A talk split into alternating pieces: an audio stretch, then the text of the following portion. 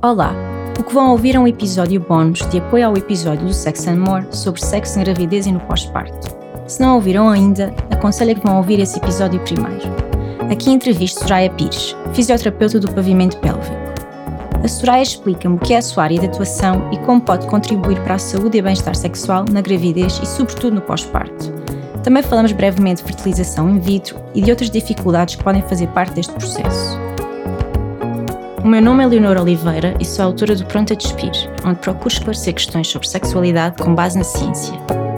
Sou psicóloga clínica, terapeuta sexual e estudante de doutoramento em sexualidade humana no Porto.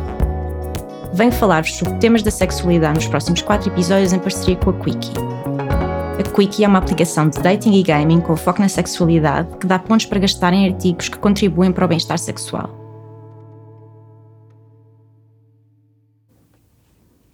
Soraya Pires é fisioterapeuta do pavimento pélvico e eu tomei conhecimento do seu trabalho através de uma recomendação do Instagram. Desde então que a siga e que vamos trocando ideias. É orgulhosamente transmontana, mas reside neste momento na Praia da Vagueira, perto de Aveiro, onde trabalha e se dedica exclusivamente à saúde pélvica. Percebeu cedo na sua prática clínica que as condições da saúde pélvica eram um grande desafio, sobretudo devido às perdas de urina e à dor sexual desde então que canalizou os seus esforços profissionais para a melhoria da saúde e de qualidade de vida das pessoas com disfunções do pavimento pélvico. Além disso, usa todas as oportunidades que dispõe para se dedicar à educação e literacia em saúde nesta área, que é aliás o que a traz aqui hoje. Olá Soraya, um prazer conhecer-te em pessoa finalmente. Há alguma coisa que gostasses de acrescentar ao que eu ia dizer, que, era, que talvez seja importante para quem nos esteja a ouvir? Um, olá, olá quem nos vai ouvir. Uh, antes de mais, queria agradecer-te agora publicamente. Uh, já sigo o teu trabalho há algum tempo aqui na tua casa digital. Admiro imenso, deixa-me dizer também publicamente, porque tens um tom super descontraído leve e ainda assim com alguma cordialidade, que eu acho que é super importante quando nós queremos educar para a saúde ou falar de temas delicados, ser descontra descontraídas e, e, ter um tom leve, mas ainda assim manter alguma, algum grau de, de cordialidade. Isto era o que eu queria acrescentar em primeiro ao que disseste. uh, ainda uh, dizer que as queixas de perdas de urina e saúde sexual são as mais comuns, é verdade, uhum. e foi isso que me alertou e que me direcionou o caminho de trabalho, mas também são mais do que aquilo que eu pensava, ou seja, mais em número e menos faladas okay. do que aquilo que era, que era suposto. E o facto de eu perceber que há mais mulheres do que pessoas com espaço, mais mulheres, mais pessoas, porque as queixas são transversais a todas as pessoas, um, e pouco espaço para se falar sobre isto, isto sim fez-me pensar que era preciso desbravar caminho para, para e dedicar-me a esta, a esta área, além da dor menstrual. Dor okay. sexual, perdas urinárias e dor menstrual também é um tema que é mais comum do que as pessoas acham e, e não é berra, nem manha, nem, nem, nem coisinhas mimimis uh, e é muito pouco falado ainda. Sim, cada vez mais a Patrícia do Círculo Perfeito tem feito Sim. um trabalho incrível a esse Gostei. nível, Sim. outro também, mas, mas de facto, mesmo as questões de endometriose e da dor. Sim. Agora parece que estão um bocadinho mais hype, mais trendy, mas é super importante esta trend porque, porque Sim, é permite é ajudar, ajudar mais pessoas. Queria, queria agradecer-te muito este deslocado aqui até ao Porto, depois de um dia de trabalho sendo que ainda por cima está estás grávida, pronto, vou dizer. Podes dizer à vontade. um, E, e, e, o facto de estás grávida hum, vem a calhar porque vamos falar de, de adaptação à gravidez e ao pós-parto. Uh, portanto, até tens aqui um lugar de fala especial. Uh, é, a primeira vez, é a primeira vez que estás grávida? Sim, é a primeira vez. Estou grávida de 15 semanas, faz amanhã. Espero estar muito mais grávida quando isto for para o ar. é sinal que está tudo a correr bem. Um, eu engravidei, é a primeira vez que estou grávida, mas eu engravidei por FIV, fiz uma transferência de, de, embrião e esta foi a segunda transferência que eu fiz. A primeira foi em fevereiro e não chegou a resultar sequer em gravidez, não, não avançou. E estou a dizer isto e achei que tinha que dizer com esta transparência e clareza, porque este é outro tema uh, da saúde da mulher, chamemos-lhe assim, que, que ainda. Hum, que ainda tem pouca voz também, que tem pouco lugar de fala uh, em relação à gravidez, que é gravidez medicamente assistida e perda gestacional ou, ou FIVs que não resultaram sequer em gravidez. Portanto, vamos lançar, não é o tema para discutir hoje, é mas é, é para lançar. Mas é um tema muito importante as pessoas sentem-se muito sozinhas e há muito muito sofrimento associado, são processos morosos e dolorosos, é, fisicamente sim. dolorosos, sim, além do meio. Sim, e, e também longos, algumas coisas têm mesmo que ser longas, não há como encurtar. E o acompanhamento é um bocadinho sempre na ótica da gravidez, sabes? Na, uhum. na de, o engravidar ou não engravidar, não é? E não a ótica do casal, no caso de ser um casal, ou de, daquele corpo, daquela pessoa à volta do corpo, uhum. não é? Uhum. Não é tanto, não é tanto esse o interesse. Por isso é que eu, pumba, lancei aqui o tema e depois não para discutir, mas, mas para para deixar no ar. Agora vamos desviar um bocadinho do Desvia tópico, à vontade. mas, uh, mas sentes que as pessoas perdem um bocadinho a sua identidade como pessoas quando estão grávidas, ou seja, que há, ou quando, eventualmente até quando, quando são mães, era isso que estavas a dizer, Uh, sim, uh, perdem ou eles se calhar perdem, por um lado, acho que sozinhas, se não houver um trabalho interno de manter essa, essa identidade, é fácil de se perder. Uhum. Já sei em pouquinho tempo, já percebi que é fácil. Um, e acho que as pessoas que rodeiam, principalmente aqui agora aqui em contexto de, de PMA, de procriação medicamente assistida, as pessoas não estão preocupadas com a mulher, estão preocupadas com o sucesso daquela FIV ou daquela uhum. gravidez. E, e nem com a mulher, nem no caso de ser um casal, eu estou a, a, a, falar mais de casal porque é a minha experiência, não é? Um, nunca é, há uma pergunta que eu acho que seria chave na PMA, que é qual é o teu plano? Ou qual é o teu limite? Porque acho que não vale a pena tentar engravidar uma mulher à força toda quando aquela criança vai nascer para uma mulher desfeita, para uma mãe desfeita, pronto, e ciclos infinitos, sem acompanhamento, perdas pelo meio.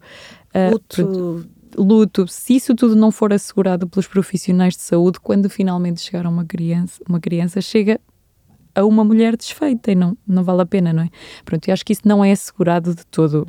Felizmente eu tenho recursos, tenho literacia suficiente que me permitiu recorrer a uma psicoterapeuta e ter todo o acompanhamento médico e psicológico que eu precisei para me manter bem mas acredito que isto não seja espelho de, do que é mais comum, não é? Do que é mais. Ou seja, o teu processo foi informado, é que tu estás a dizer, uhum, ou seja, tu tens sim. capacidade, tens esta literacia, literacia e tens acesso à informação, ou seja, podes tomar decisões informadas e exatamente. não simplesmente deixar-te seguir. Ser um corpo, não é? Sim, exatamente. Deixar-me assim perdida, não é? Deixar-me como se não tivesse poder de decisão ou, ou identidade ou escolha e deixar-me ir até que o bebê chega. Uh, mas acredito, uh, não tenho dados que me digam isto, mas pelo que fui percebendo, e pronto, a minha experiência é curta porque foi um serviço de saúde, não é? Mas com muita gente, percebi que isso não é assegurado. Por exemplo, a psicóloga está lá na equipa, nos contactos, mas ela nunca entra em cena e devia entrar logo, não é? Antes que a pessoa sinta a necessidade de recorrer, Acho. devia ser chamada pelo médico, ou o médico é que tem que auscultar se aquela pessoa está a precisar de apoio psicológico. Pronto, isso ainda não é assegurado uh, e impacta também a saúde sexual. Não, e literacia, literacia é precisamente o que te traz aqui hoje, porque eu própria, eu, isto, isto, é um tema que me é querido porque tenho imensas pessoas à minha volta que estão a engravidar e a ter filhos e eu gosto de ter resposta. sabes que eu gosto de responder sim, a perguntas sim, e dar resposta. Sim. E é um tema que de facto eu sinto que tenho pouca informação e tenho pouca informação sobre o que é que pessoas como tu fazem. E, e por isso é que eu tinha não só curiosidade em conhecer-te, mas também quero muito beber do teu conhecimento, não é? Sim, que é pouquíssimo, mas pronto, não, vamos lá. Mas, mas aqui é, é, é muitíssimo. E queria, se calhar, vou ter que te fazer uma pergunta muito. Força. Muito, muito básica, básica, mas o que é que. O que é que é a fisioterapia do pavimento pélvico? Olha, aqui um telefone. Ok, sorry, é o meu. Desculpa. mas o que é que é a fisioterapia do, do pavimento pélvico? O que, é que, o que é que tu fazes e como é que porque é que é importante ou como é que pode ser importante durante a gravidez e o pós-parto. pós-parto, pronto. Uh, uh, ao contrário do que as pessoas normalmente tendem a pensar em todas as áreas da fisioterapia, que a fisioterapia é um conjunto de técnicas que nós executamos, não é? Uhum. Ou é massagem, ou é o exercício, ou é, pronto, o, que seja, ou os exercícios de pavimento pélvico, mas tende-se a reduzir muito a fisioterapia a um conjunto de técnicas que os técnicos executores passo a, a uhum. repetição, executam. Isso não é bem assim. A fisioterapia é uma profissão, é um corpo de conhecimento, é um conjunto de, de, de é fruto de investigação, de ciência, não é um conjunto de técnicas. Há todo um racional por trás que, que é o fio condutor do, do nosso trabalho. Portanto, nós não chegamos ali e fazemos exercícios de pavimento pélvico. Portanto, eh, sendo uma profissão que se rege ou que rege a sua prática, e eu também, porque tenho muito respeitinho pela profissão, pela, pela evidência, pela melhor evidência uh, disponível, o nosso papel está, por um lado, está muitas vezes documentado, o que nos facilita imenso a vida, porque se não quisermos mesmo, não temos que inventar, só inventamos se quisermos. E depois, hum, uh, nós fazemos, além de muitas coisas que isto vai parecer abstrato para já, não é? Mas não há três ou quatro coisas que eu digo, olha, eu faço isto, isto, isto. Nós acompanhamos as pessoas e depois dentro do nosso corpo de conhecimento, por exemplo, agora para se tornar um bocadinho menos abstrato e mais concreto, embora haja a ideia publicidade que nós atuamos na pré-conceição, está na moda algumas fisioterapeutas em saúde pélvica falarem da pré-conceição, a evidência diz-nos que o nosso papel é curtíssimo. Talvez na na perspectiva do educador para a saúde, sobre a função do pavimento pélvico, uh, sobre a otimização de hábitos ou estilo de vida, não é? Uh, se é que conseguimos ter algum impacto nisso, temos um papel nesse sentido, mas na pré-conceição é muito curto e muito mais curto do que algumas pessoas alegam, fundamentado pela evidência. Depois se fazem outras coisas, mas nós temos que humildemente assumir isto. Nesta área é, é curto. Depois, durante a gravidez, mais uma vez, as ferramentas, acho que a maior ferramenta da qual, de que nós dispomos é a educação para a saúde e na gravidez, educar para bons hábitos, por exemplo, o exercício, uh, o que fazer, o que não fazer. Há muitos mitos relacionados com exercício, exercício acompanhado por nós, não necessariamente nós a, o plano de treino, mas educar para aquilo que é possível uma grávida fazer ou deve fazer ou não. Em termos de pavimento pélvico, otimizar a função ou melhorar ou dar conhecimento àquela pessoa para o momento, para a gravidez, possíveis sintomas da gravidez e trabalho de parto, uh, período de dilatação e período expulsivo. A fisioterapia também tem um papel aí, nós conseguimos ajudar as pessoas a, a perceber melhor o que é que se passa no período expulsivo do trabalho de parto. Depois, no pós-parto, Primeiros cuidados, cuidados imediatos ali de pavimento pélvico com ou sem sintomatologia, cicatriz da cesariana, avaliação da diástase e desmistificação de muitas coisas uhum. relacionadas com a diástase, retorno ao exercício, há uh, às relações sexuais também, caso seja uma, uma vontade da mulher. Isto nestes três grandes campos. Nós uh, atuamos e a ferramenta de educação, uh, autoconhecimento e eventualmente treino dos músculos do pavimento pélvico, que não, não significa necessariamente fortalecimento, como eu estava a dizer. Treino é treino, é força, é resistência, é período de repouso, é função, é, otimização da função, como fazer xixi, como fazer cocó, uh, tudo, tudo é melhoria da função. E nós temos ferramentas connosco que com manualidade, com educação, com equipamentos, introdução de um, equipamentos de biofeedback. Nós temos ferramentas connosco que nos permitem ajudar as pessoas nesses, nesses contextos. Portanto, não é só fortalecimento do. não é só Kegels. e, e já agora, podíamos ter começado por aí, mas eu não te perguntei o que é que é o pavimento pélvico e para mim é evidente, para ti é evidente, mas se calhar há uma para uma série de pessoas que não será. Então, assim, muito brevemente, se puder, pudesse explicar sim, sim. a quem não percebe nada disto, nada. o que é que é o pavimento pélvico. Então, primeiro diz uh, uh, a primeira, o primeiro esclarecimento. Pavimento pélvico e músculos do pavimento pélvico são duas coisas diferentes, ainda que nós normalmente chamemos pavimento pélvico aos músculos do pavimento pélvico, porque o nome é demora 3 minutos a dizer, não é? Mas a definição oficial de pavimento pélvico é conjunto de órgãos, músculos, faixa, ligamentos, nervos e vasos sanguíneos que se encontram dentro da cavidade pélvica. Os músculos de pavimento pélvico são, que esses normalmente é que nós queremos saber a função, são os músculos que estão na base dessas estruturas todas e têm como função funções principais o suporte dos órgãos pélvicos, que são o útero, a bexiga e o reto, tem como uh, função também a continência urinária ou uretral e anal, urinária de fezes e gases, um, e depois a função sexual tem um papel, ainda que não direto nem principal, mas tem um papel na, na facilitação do orgasmo. Uh, uma boa função muscular, uma boa irrigação, uma boa qualidade dos tecidos, tudo isso interfere na, no prazer, vá no orgasmo ou no, no prazer um, as contrações. Uh, Mas e uh, o que, é que, o que é que muda com a gravidez e o e o pós-parto, o que é que acontece ao uhum. nível do, do pavimento pélvico ou dos músculos do pavimento pélvico? Tudo.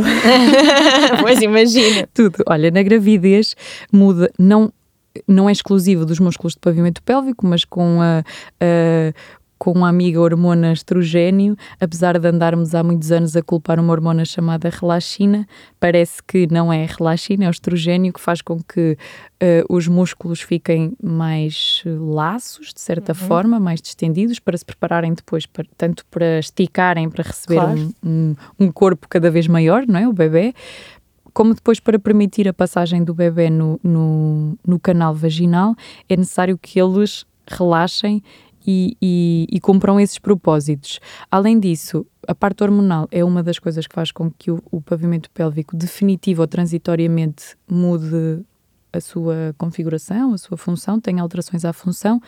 Depois o parto uh, vaginal uh, com episiotomia ou mais traumático ou com instrumentos também pode interferir e deixar sequelas ou consequências transitórias ou definitivas. Pronto, e é nessas sequelas, uh, antes na gravidez, atuamos na, na promoção de, de, de, da saúde, da saúde uhum. pélvica neste caso, e tentar minimizar os fatores de risco uh, e depois no pós-parto perceber o que é que aconteceu durante aquela gravidez e trabalho de parto e, pronto, e com o que temos no momento otimizar a função do as funções, ou seja, otimizar a função urinária, a função sexual e a função defecatória, porque são três compartimentos que são indissociáveis. Então, uh... sei, ok, eu estou, a aprender imenso.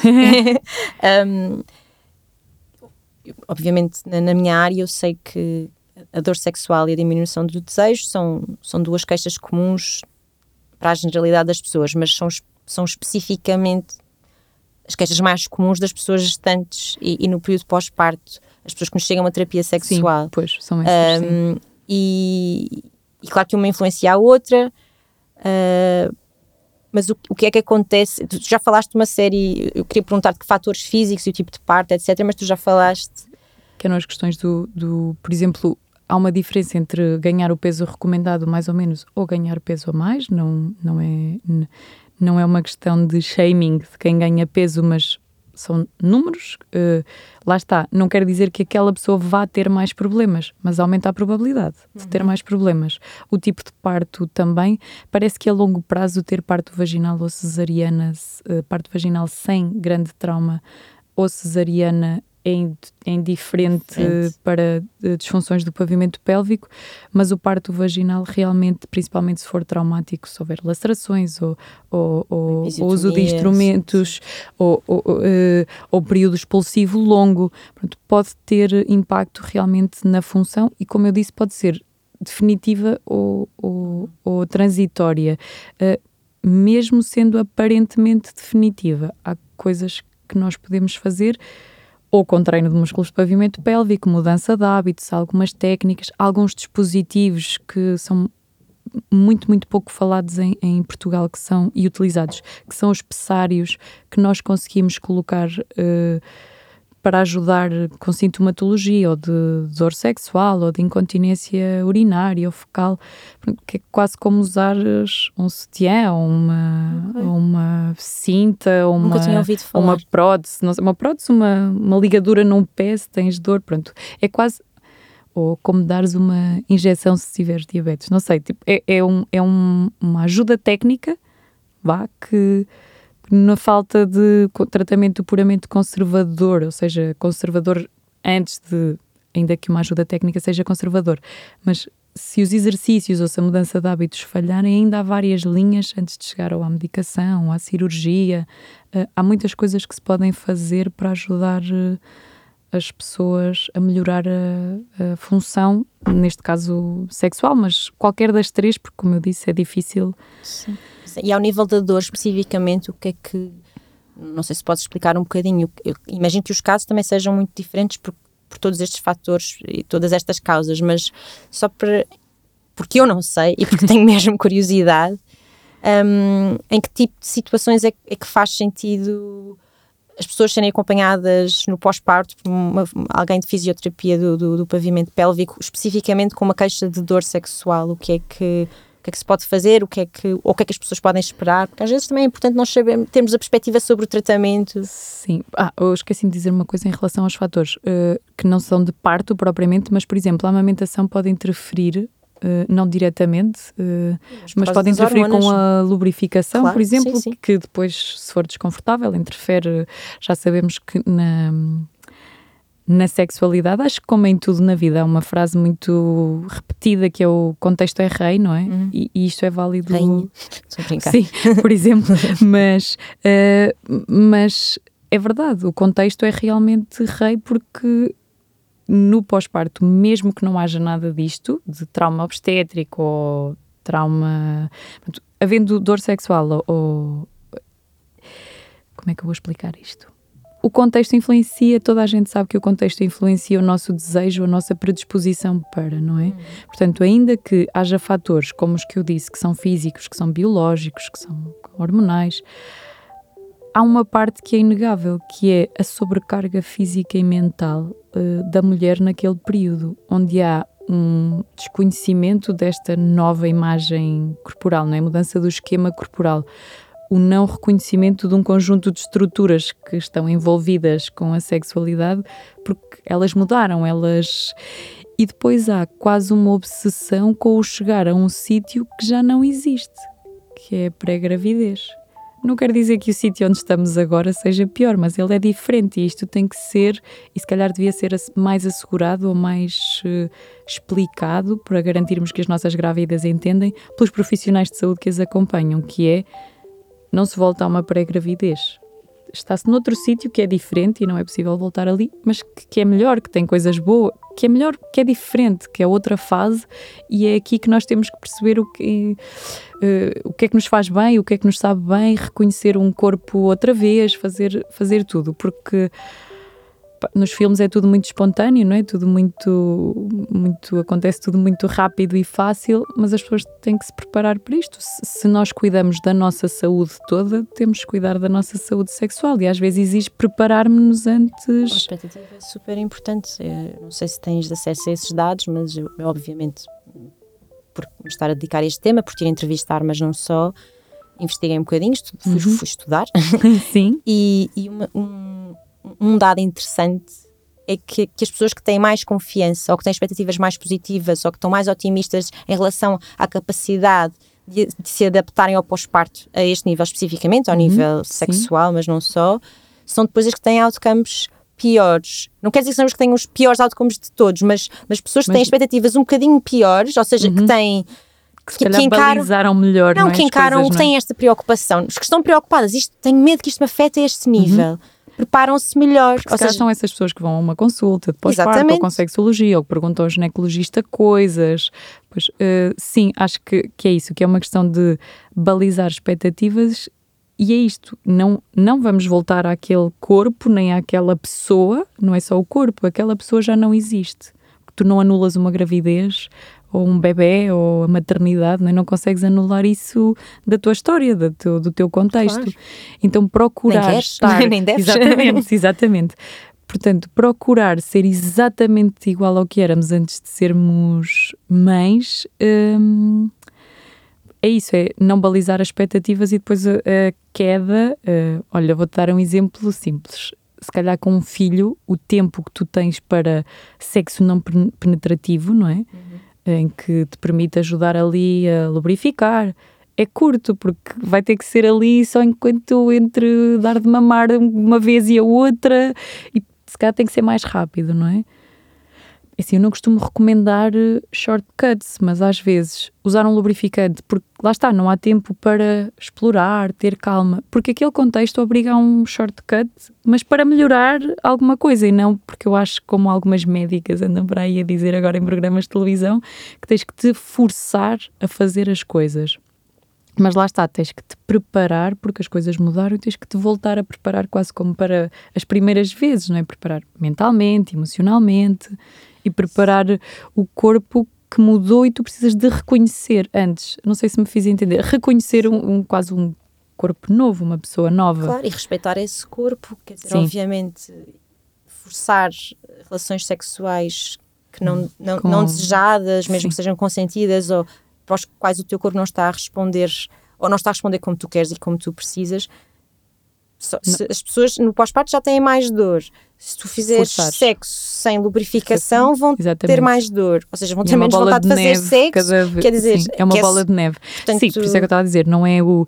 Como, como já ouvi, estava fiz a piada com as médicas, em particular uma que recomendou comer dois cubinhos de chocolate. Não sei se te lembras dessa história. Lembro, lembro. Pronto. É assim, eu até acho que se o chocolate for um excitante para ti, coma à vontade. Agora, se não for, é só parvo eu estar a recomendar o que quer que seja, porque a nossa função como profissionais de saúde é perceber o que é que para aquela pessoa faz sentido e se ela não tiver a conseguir perceber sozinha, sinalizar: olha, esta estratégia falaste-me aqui disto, isto faz sentido para ti.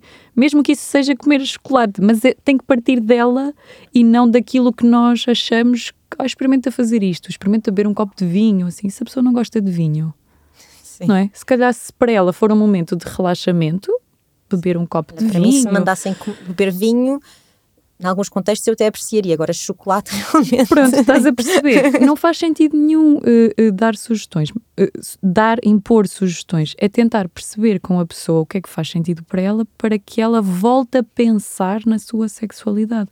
Perca algum tempo ou gaste, cá quem diga que o tempo não se perde, gasta-se, a pensar no que é que ela gostou ou ainda gosta agora ou acha que vai gostar agora.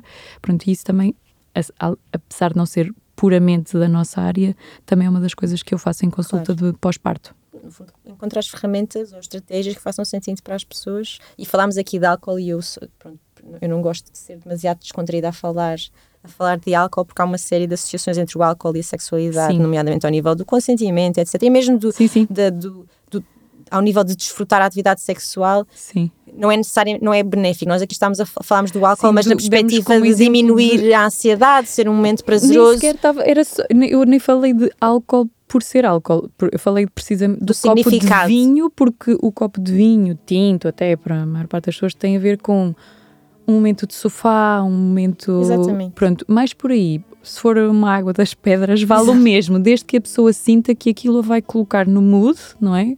E, e, quando eu digo trabalhar, reconhecer-se, não é forçar-se, mas uh, treinar de alguma forma uma vontade que já lá esteve, mas que está super afogada com dar de mamar, vida, bolsar, sim. fraldas, cocó, banho, não ter tempo para tomar banho, uh, tarefas domésticas, que nós sabemos que a maioria dos casais, hetero principalmente, tem uma diferença de divisão nas tarefas domésticas uh, muito grandes isso afeta. Se eu passar mais duas ou três horas para além de cuidar da minha cria, a limpar e a passar e me sentir uh, mal, não é? Me sentir cansada, dificilmente vou estar disposta uh, e provavelmente se tentar vou ter dor. Ou há essa possibilidade, não é? Não estou a dizer que é uma probabilidade alta, mas existe essa possibilidade. Se eu não estou disposta, uh, vou ter dor. Ou se já tenho algumas alterações físicas e não estou disposta, então aí sim, muito provavelmente a, a, a, forma como eu vivencio aquele momento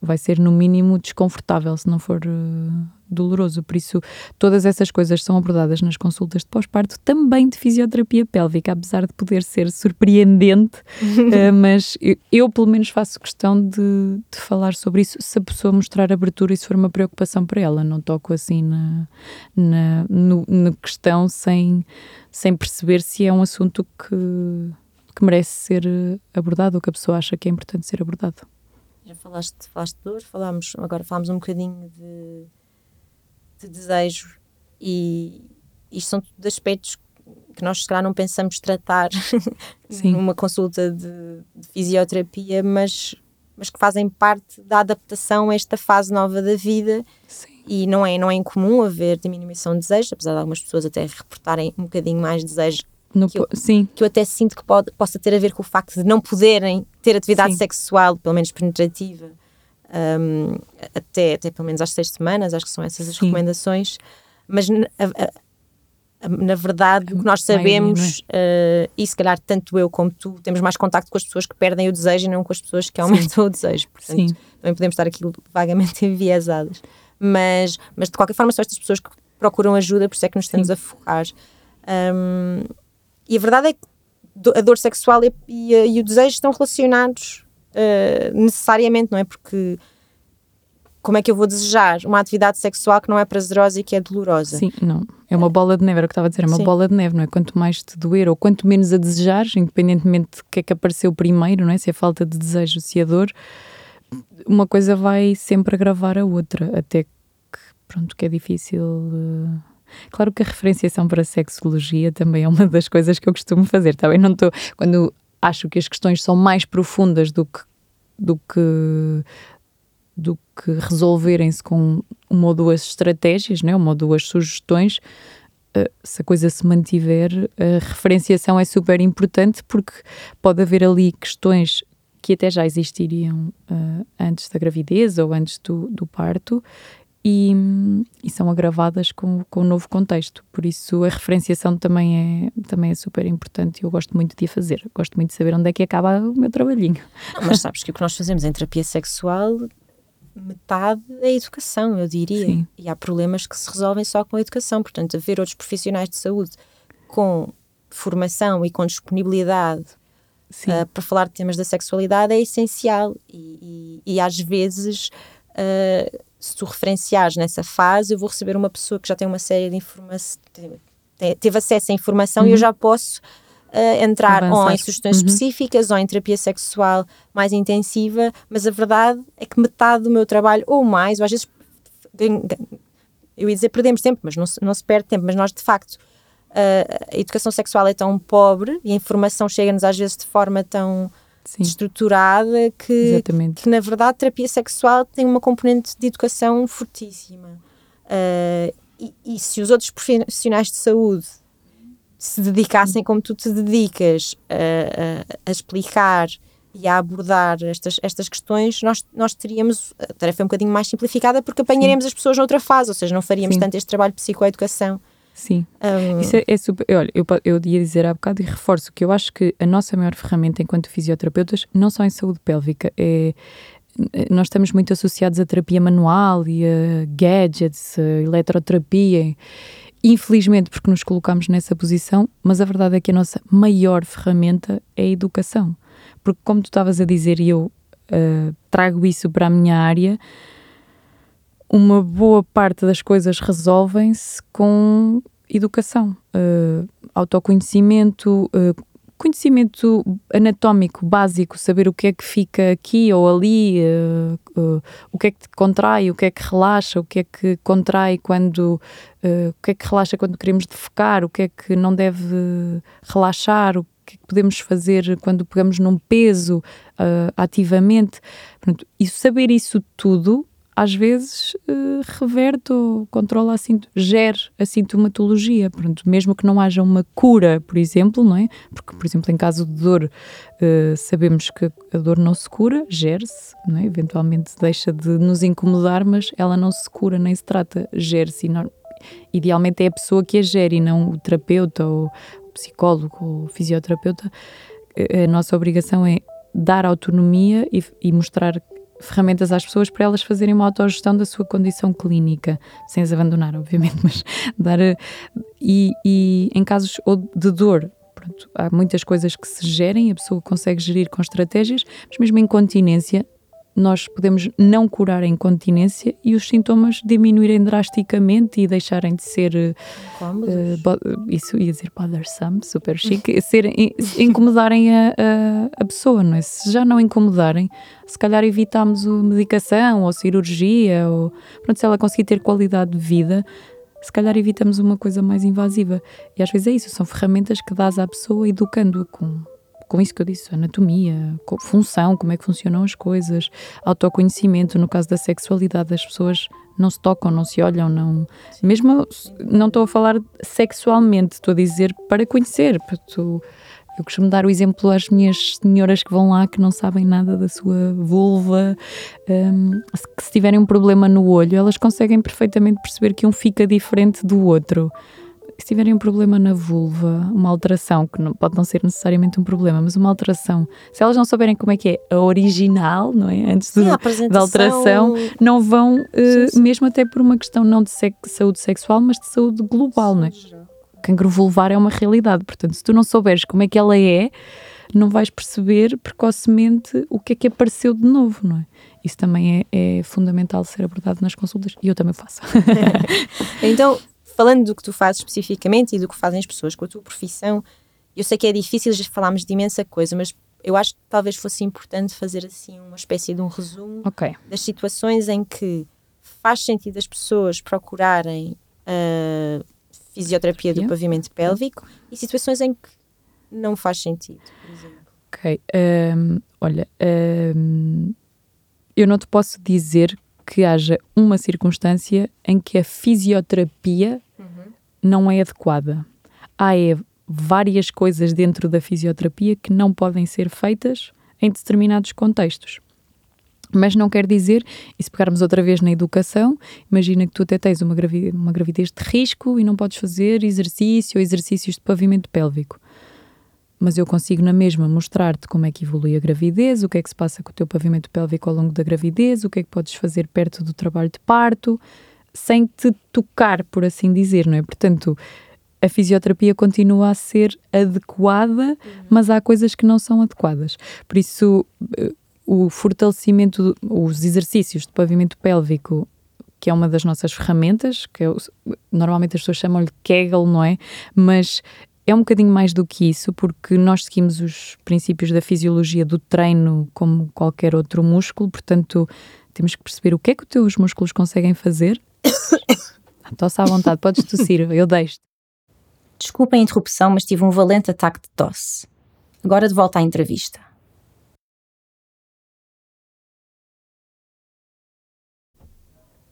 E para finalizar, que já falámos, perdemos um bocadinho, falámos de bastantes temas. Eu avisei uh, que isto ia eh, acontecer. eu queria perguntar, se calhar, para ficar um bocadinho mais claro, em que situações então é que as pessoas grávidas ou no pós-parto devem procurar fisioterapia do, do, pavimento, do pavimento pélvico? Ok, então, numa grávida em particular, só para dividir aqui a gravidez do pós-parto, queixas urinárias é o mais comum, Uh, preparação para o parto, no caso de não haver queixas, uh, sintomas desconfortáveis, como a alterações da defecação, obstipação, a dificuldade em defecar, dor sexual, porque ela também acontece ainda na gravidez, uh, e pronto, e, e, já na reta final, então a preparação para, para o parto.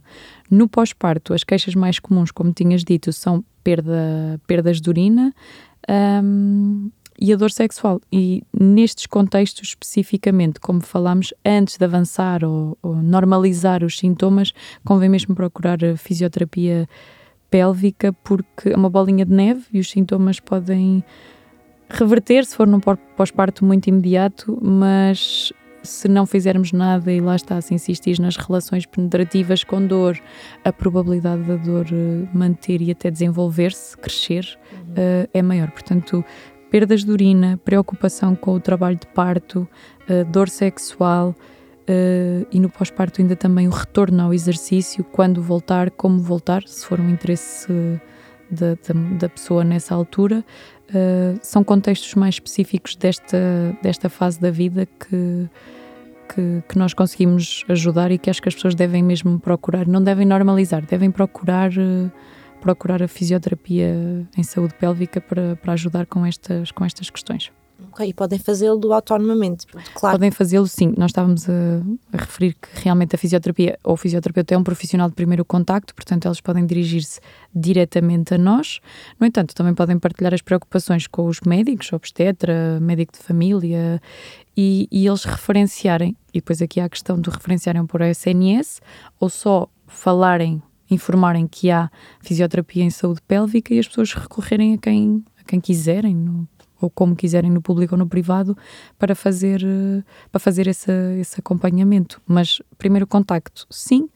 Idealmente, uh, se toda a gente trabalhar em conjunto, os médicos referenciam-nos, nós referenciamos para os médicos, para psicólogos, pronto, isto é uma rede, o ideal, a utopia seria isso, não é? Toda a gente, quando acaba o seu trabalho, referenciar para quem, para quem será mais competente para aquela questão no, no momento. E acho que é isso. Muito bem. um, acho que vamos ficar por aqui, um, para não ficar também demasiado longo para quem ouve. Não sei quanto tempo é que passou, mas deve ter passado algum. Não faz mal. um, eu queria, se calhar, que, que, que nos contasses uh, onde é que as pessoas te podem encontrar, como podem seguir o teu trabalho ou procurar a tua ajuda.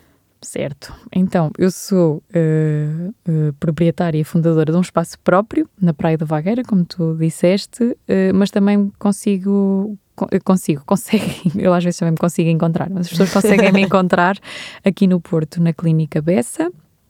Posso fazer publicidade às clínicas? Podes.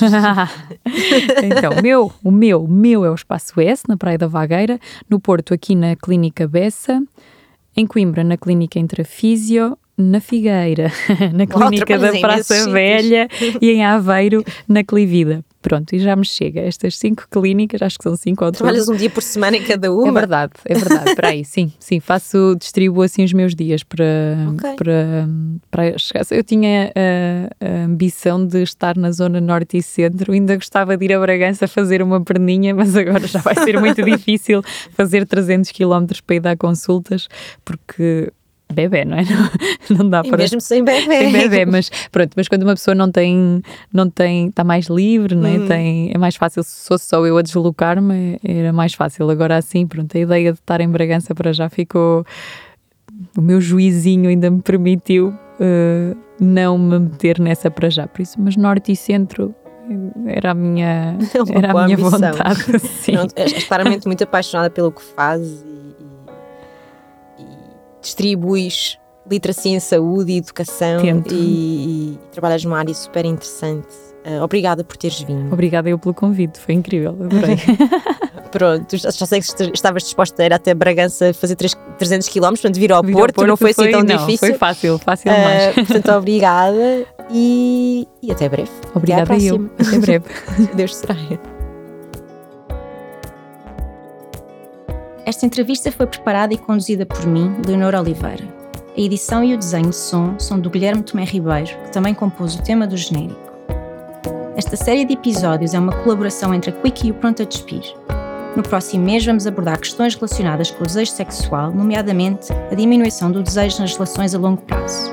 Até lá, podem procurar-nos nas diversas plataformas. Eu só uso o Instagram, mas a Quickie também está no TikTok. Até já!